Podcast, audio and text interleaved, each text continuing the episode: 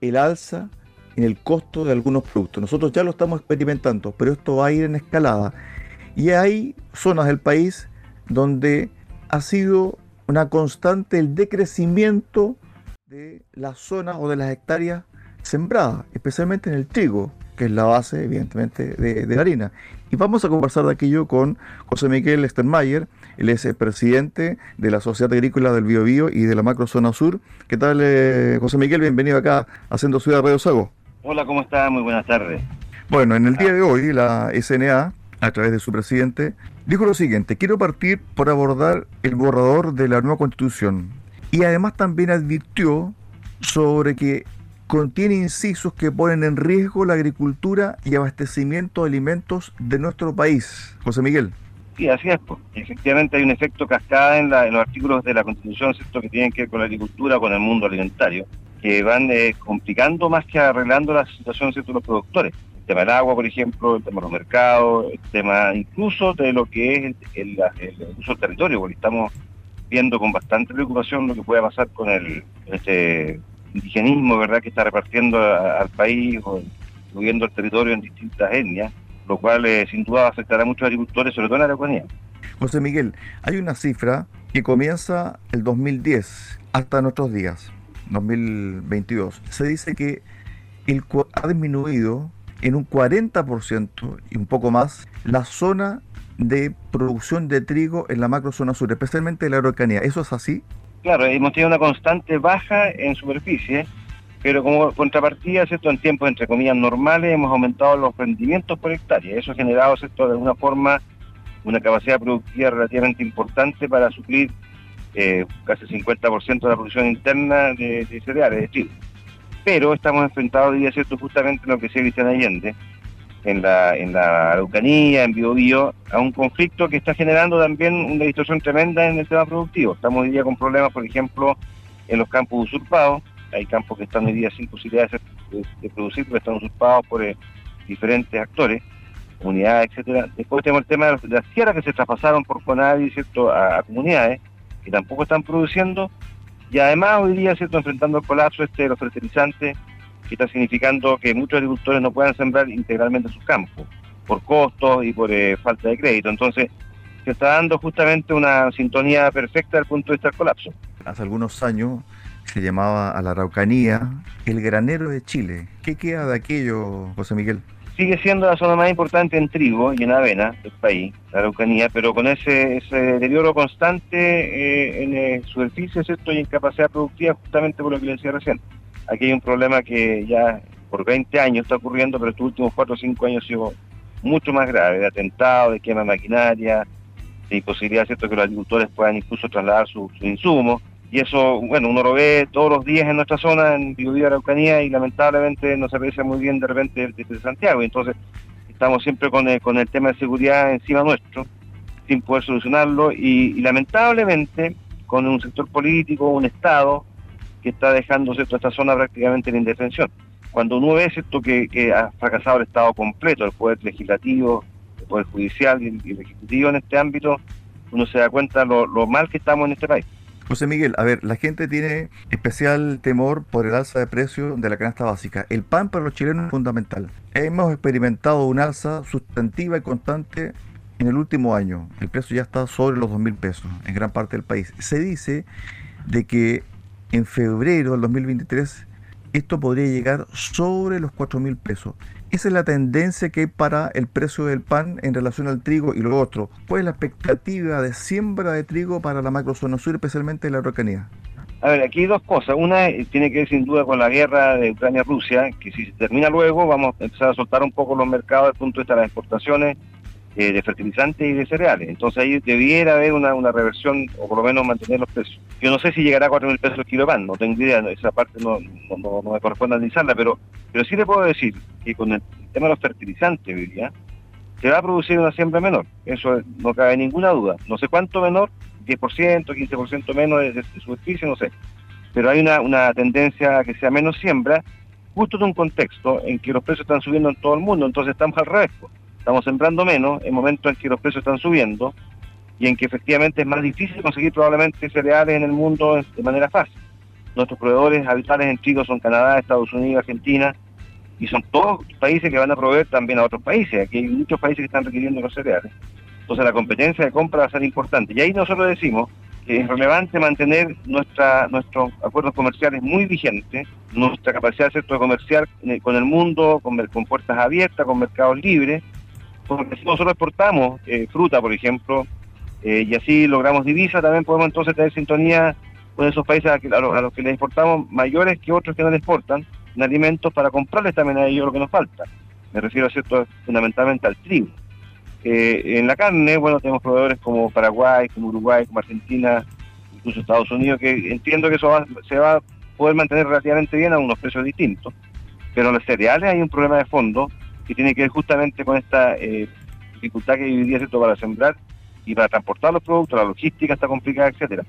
Y ese, ese fenómeno, eh, Chile tiene que enfrentarlo no cerrando puertas, sino que abriendo las puertas al mundo. ¿Cómo se enfrenta también esta disminución en las áreas de siembra y la importación de trigo? Porque en el fondo Chile no se abastece en un 100% para su consumo interno, tiene que salir a comprar. Con el dólar alto, me imagino que ese valor después va a ser traspasado por parte de las molineras, por ejemplo, a los clientes. Sin duda, así va a ser. Si un, dólar alto, que aparentemente en el caso chileno por lo menos el dólar tiene un, valor alto más especulativo que, de verdad eh, de lo que es la, base económica, porque eh, lo que está pasando en Chile, como hay tanta incertidumbre, la nueva constitución, etcétera, lógicamente mucha gente se refugia en el dólar. Pero también es el, justamente uno de los, de los insumos más importantes para la inflación, pues un dólar alto obviamente repercute en inflaciones más altas y es algo que estamos entrando a, a, generar en Chile con casi en un círculo vicioso. Hay que tomar en cuenta que Chile hoy día es el país sudamericano casi con la inflación más alta después de Argentina. Entonces eso, la verdad es que aterra porque éramos por muchos años el, país modelo en cuanto a inflación, en cuanto a manejo de la economía, y eso ya lo estamos perdiendo justamente porque hay desconfianza. Hay desconfianza no solamente en el, en el ámbito político, sino también en la seguridad y lógicamente en el ámbito de la posibilidad de sembrar adecuadamente este año. Cuando uno se enfrenta a este tipo de problemas, José Miguel, que no son habituales en el país y tampoco en el mundo. Una guerra no es habitual en el mundo y que implique tantas cosas. Pero uno lo que le llama la atención es que no hay una política de Estado para enfrentar este problema, porque uno se hace la pregunta, ¿qué ha hecho el Estado para un poco prevenir lo que pudiese suceder con los cereales, por ejemplo?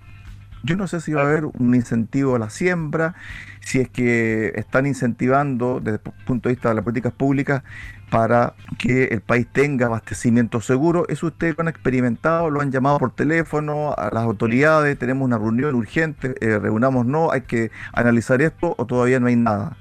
Sí, sí, hemos estado conversando esto a nivel de la Comisión de Agricultura del Senado, también con el ministro, por supuesto, ya desde comienzo. E incluso antes que asumiera ya nos juntamos con él para, para plantearle que esto venía. Y lo que estamos planteando nosotros es que efectivamente lo que más se requiere es financiamiento, financiamiento a largo plazo, que permita que el agricultor pueda eh, sembrar, ¿cierto? Y no tener la, premura de pagar en la próxima temporada de cosecha, crédito. Y, lo que más puede hacer el Estado es, de verdad, más allá, ¿cierto?, de que intente meterse en el negocio agrícola, lo que tiene que hacer el Estado es darnos seguridad, darnos seguridad al punto de vista de la Araucanía, ¿cierto?, lo que está pasando con el conflicto allá, darnos certeza de que vamos a mantener una política económica abierta, libre, de mercados ¿cierto? que puedan mantenerse los acuerdos comerciales vigentes y, que estén, digamos, vigentes, además, esto con, con mejoras y no empeorándolo como señaló en algún momento determinado ¿cierto? algún funcionario del gobierno. Entonces, definitivamente el Estado lo que tiene que hacer es dar buenas señales. Y el Estado depende del mundo político. Entonces, la verdad es que aquí, al final del día, es el mundo político el que está dando malas señales para que esto esté ocurriendo y nosotros esperamos entonces que este mundo político reaccione.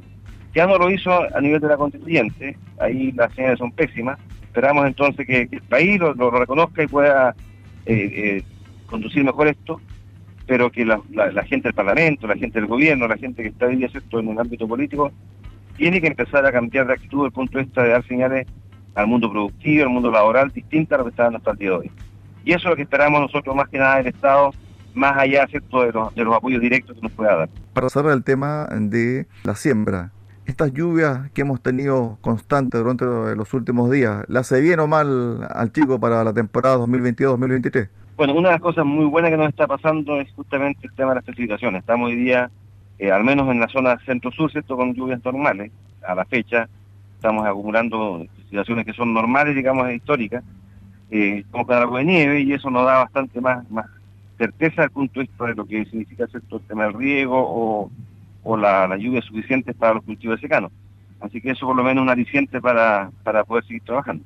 Vámonos al tema de la violencia. Los alcaldes, algunos alcaldes de la Araucanía denunciaron hace un par de días atrás que han sido amenazados de muerte. El alcalde Lumaco dijo, bueno, no queda otra que armarse porque el Estado prácticamente está ausente en varios puntos de la macro zona sur. El gobierno, entre tanto, lanzó esta idea, sin haber un debate abierto, por lo demás, de desarmar a la sociedad civil, ya que consideran de que el germen de la violencia está en la tenencia responsable de las armas.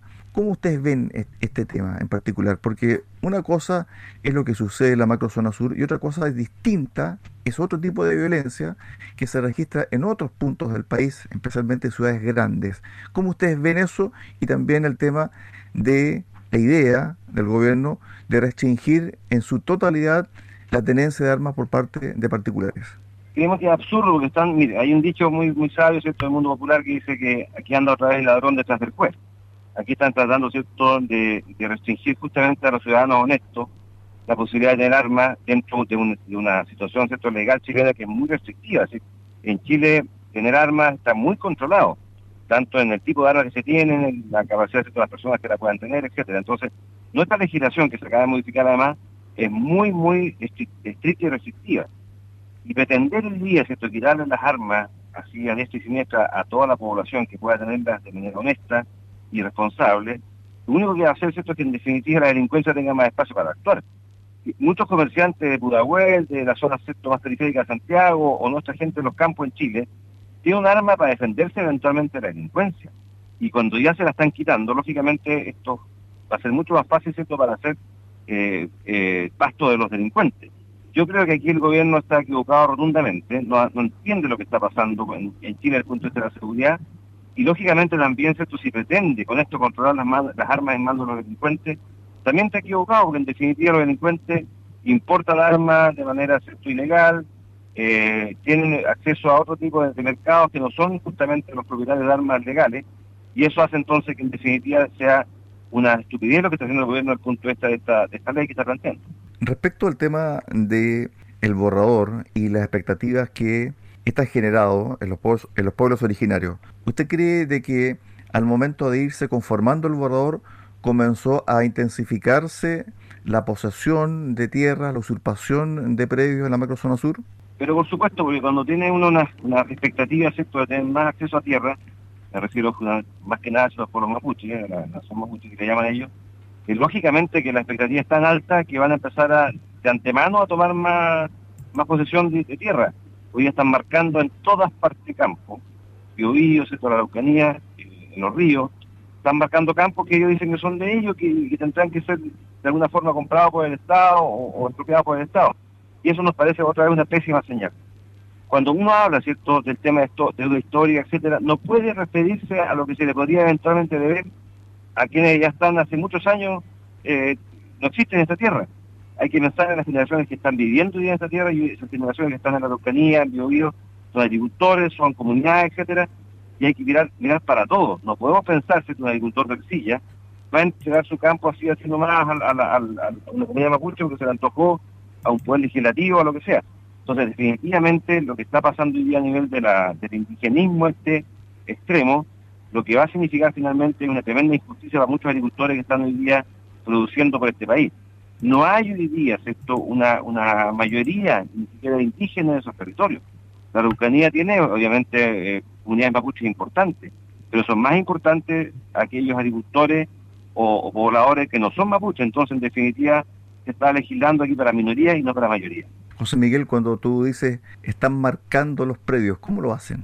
Ellos ponen ahí, por ejemplo, qué sé yo, el predio X, de forestales, de agricultores, ponen bandera, ponen letrero, que este predio corresponde a la comunidad X, y eso va generando todo una, un terror, porque cuando a uno le marcan un predio, eh, ponen un letero, que violentamente eso va a ser usurpado, lógicamente genera un tremendo, un tremendo pánico o terror en los propietarios. Entonces, claro, lógicamente la, la, manera más, más eh, compleja, ¿cierto?, que, que, usa el terrorismo en este caso es marcar los previos al punto de vista de ir a, la gente aterrándola y, con eso entonces se genera este, este miedo que finalmente va significando que le van quemando los galpones o las casas, las casas donde vive la gente y, le van quemando la cosecha y así están, actuando. Entonces, en definitiva, esa falta de Estado por un lado y en segundo lugar, esas señales desde el punto de vista constituyente o constitucional son nefastas para nuestros productores. Bueno, y además también eh, está el tema de la legítima defensa. Yo creo que cuando el alcalde de Lumaco dice que hay que armarse y días después aparece una persona defendiéndose de un ataque y después el juez lo declara en libertad porque se aplicó la legítima defensa, también va provocando una presión extra, José Miguel, para. ¿eh? Sí, sin duda, imagínense usted, aquí tenemos incluso funcionarios municipales o, del Poder Judicial amenazados, que no pueden ir a sus trabajos. imagínense lo que le queda a los agricultores que tienen que ir a su campo a, producir, a trabajar, a, agarrar la tierra. Eh, entonces, lógicamente, esa gente además está sin la posibilidad de, por último, o tener en su campo, en su bodega, en su casa, un arma para defenderse, es absurdo. Están dándole, como digo, cierto espacio mucho mayor a la delincuencia, al terrorismo, para que actúe contra justamente estas víctimas y ya por años sufren el, terror. Eh, definitivamente las señales, insisto, son todas negativas. Aquí lo que necesitamos nosotros son señales distintas, mucho más positivas, más, claras respecto de lo que es la mayoría de la población y lógicamente para la gente de la localidad, el biodío, de los lagos, de los ríos, eh, lo que está ocurriendo es en contra de la civilización. Aquí lo que estamos ¿cierto? planteando es que el país vuelva a, etapas De, su desarrollo eh, que nos van a hacer sufrir a todos. aquí, lógicamente, nuestra agricultura ha logrado producir suficiente alimento, tanto para nuestros eh, consumidores internos, para exportar, y eso con este modelo de, sociedad que están proponiendo se va a acabar. Estuvimos con José Miguel Estermayer, presidente de la Sociedad Agrícola del Bío Bío y de la Macro Zona Sur, conversando acá en Haciendo Ciudad, en Radio Sacos. Gracias, José Miguel, un abrazo. Gracias, que estén muy bien, un abrazo a todos. Chao, chao. Cuídense, gracias adiós